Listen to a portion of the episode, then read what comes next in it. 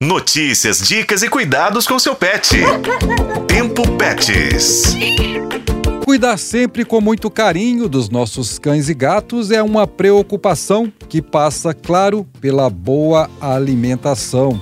Para além das rações e petiscos encontrados no mercado, existem vários alimentos humanos que podem ser oferecidos aos cães e gatos. Se você que está nos ouvindo tem alguma dúvida, eu Juscelino Ferreira e Daniele Marzano, jornalistas apaixonados por bichos, trazemos dicas de algumas delícias, como, por exemplo, a cenoura, abóbora, batata doce, arroz bem cozido sem tempero e também carnes cruas, como fígado de galinha. Ah, e eles também podem comer algumas frutas, sabia? Então anote aí: manga, maçã, banana, melancia e melão são delícias que fazem bem para eles. Mas atenção! A veterinária Juliana Oliveira Matos alerta da importância de conversar com o veterinário que acompanha o seu animal, pois é sempre indicado que o especialista saiba o que está sendo consumido e também para que essa alimentação seja balanceada. Ah, e fica a dica da professora aposentada e protetora de animais, Rosângela Rocco. Ela alimenta os cães e gatos dela com comida natural e ela diz ainda que dar uma cápsula de ômega por dia ajuda na saúde dos pelos e do coração dos bichinhos.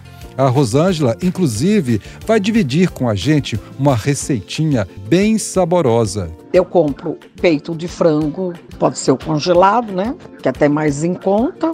Cozinho na pressão, só com água. Corto em pedaços, né? Que fica até mais fácil. Depois disso, depois do cozido, tiro da panela, amasso com, com o pilãozinho e tá pronto. Simples assim. E daí desfio, desfio em pedacinhos bem pequenos e distribuo na ração dele. Uma boa ração é a alegria deles. Eles esperam almoço e janta, o agradinho lá, né? Todos eles. E não fica sem, inclusive meu gato, né? A minha gatinha que tem 17 anos, a Nani, ela come isso todos os dias, né? De manhã e à tarde. Ama, come assim, e não é pouco não. Pois é, anotou bem a receita? Vale muito a pena, viu?